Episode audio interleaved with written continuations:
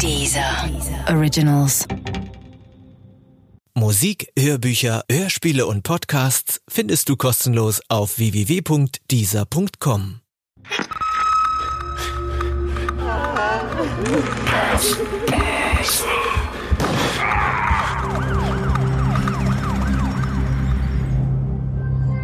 Das große Schweigen von Richard Fasten Teil 1 Diese Geschichte beruht auf einer wahren Begebenheit. Die meisten Namen der Beteiligten wurden geändert. Damals war ich Anfang 20. Die Welt stand mir offen. So habe ich das zumindest empfunden. Aber ich schätze mal, dass jeder in diesem Alter so denkt und empfindet. Man glaubt, man kann alles schaffen. Und natürlich möchte man, dass es immer so bleibt. Immerhin war mir auch schon damals klar, dass irgendwann der Ernst des Lebens losgehen würde. Ich hatte sogar einen ganz konkreten Zeitpunkt dafür. Am 1. Oktober 2005 sollte meine Ausbildung zur Hotelfachfrau in München beginnen. Mein absoluter Traumjob. Ich weiß nicht warum, aber ich wollte schon in meiner Kindheit immer in einem Hotel arbeiten. Ich habe schon mit meinen Puppen einchecken und Hotelbewohnen gespielt. Naja, Ab Herbst 2005 sollte das Hotelmanagement dann zu meinem Beruf werden. Doch davor wollte ich mich noch richtig austoben, etwas machen, was ich in den kommenden Jahren nicht mehr so einfach würde tun können. Die letzte lange Auszeit vor dem Ernst des Lebens. Simone und Thomas haben sich ja ähnlich gedacht. Obwohl sie bereits zwei oder drei Jahre älter waren als ich. Ich glaube, Simone war 25 und Thomas 24. Simone hatte gerade ihre Ausbildung als Kindergärtnerin in ihrer fränkischen Heimat zu Ende gebracht. Viel später, als ich nicht locker lassen konnte und alles über sie erfahren wollte, habe ich mich mit Journalisten getroffen, die alles über sie recherchiert hatten.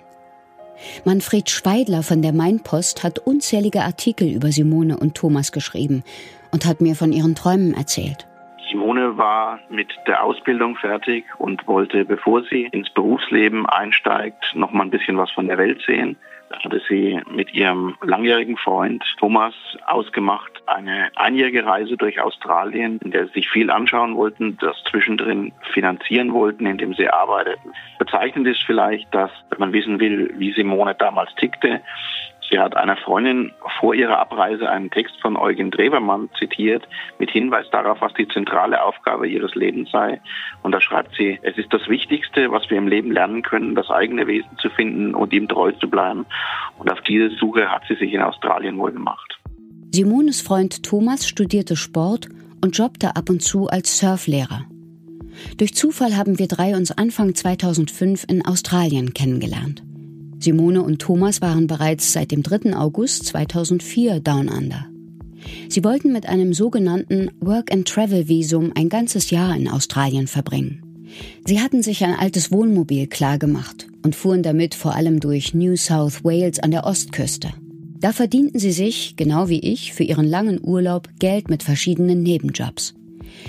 Bei einem dieser Jobs auf einer Baumwollplantage lernten wir uns kennen. Ich war erst ein paar Wochen in Australien. Für mich war alles noch fremd und neu. Deshalb war ich froh, als ich auf zwei Landsleute traf, mit denen ich mich auch mal wieder auf Deutsch unterhalten konnte. Ich hatte die Auszeit vor meiner Ausbildung zwar akribisch geplant, doch an Ort und Stelle sind die Dinge dann ja doch meistens anders als gedacht. Die beiden waren ja schon länger im Land und ich hoffte aus ihren Erfahrungen zu lernen. Während unserer Gespräche erfuhr ich, dass Simone ihrer Familie erst 18 Tage vor dem Abflug von ihren Reiseplänen erzählt hatte. Wahrscheinlich befürchtete sie, dass man sie aus Sorge davon hätte abhalten wollen. Seitdem in den 90er Jahren ein Serienkiller in New South Wales sein Unwesen getrieben hatte, seine Opfer waren allesamt Backpacker aus Europa, war gerade diese Gegend in Verruf geraten. Der Täter hatte auch drei Rucksacktouristen aus Deutschland umgebracht. Ich kannte die Berichte, aber von meinem Urlaub hätte die über zehn Jahre alte Mordserie mich nicht abgehalten. Ich wollte unbedingt nach Australien reisen und mir die Schönheit dieses einzigartigen Kontinents ansehen.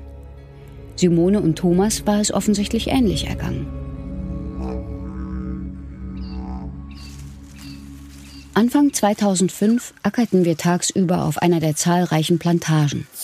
Abends hockten wir erschöpft vor ihrem Wohnmobil, tranken Bier und redeten. Ich mochte die beiden. Zu diesem Zeitpunkt ist mir auch keine Verstimmung aufgefallen. Aber ich kann natürlich nicht sagen, was geschah, wenn sie sich in ihr Wohnmobil zurückzogen und ich in mein kleines Zelt kroch. Nur wenn Thomas es mit dem Kiffen übertrieb und ein paar Bierchen zu viel trank, bestand die Gefahr, dass die Stimmung zu kippen drohte. Er reagierte dann manchmal gereizt und aggressiv. Aber ansonsten war er der typische Surferboy, wie man ihn sich im Klischee vorstellt. Thomas als Typ zu beschreiben ist eigentlich nicht schwer. Ein junger, unbekümmerter Surfer, ein Sunnyboy, der das Leben liebte, die Dinge des Lebens nicht so schwer nahm und gerne eine gute Zeit verlebt hat. Simone kiffte auch. Aber sie konnte das mit den Drogen besser kontrollieren als ihr Freund. Ich habe da nie mitgemacht, wenn die beiden ihre Joints drehten. Nicht, weil ich ein so wahnsinnig moralisch gefestigter Mensch wäre, sondern weil mir von dem Zeug ganz einfach schlecht wird. Von mir aus kann sich jeder so viel Hasch in die Birne knallen, wie er will, solange kein anderer Mensch darunter leiden muss. Das versteht sich. Die meisten Abende mit den beiden habe ich jedenfalls in guter Erinnerung. Manchmal sind wir auch zusammen in einen Pub gegangen. Auch das habe ich genossen, weil es als Frau nicht immer angenehm ist, alleine im Pub zu sitzen.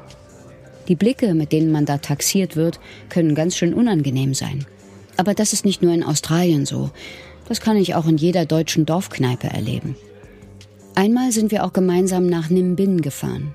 Nimbin ist ein 450-Seelen-Ort im Norden von New South Wales.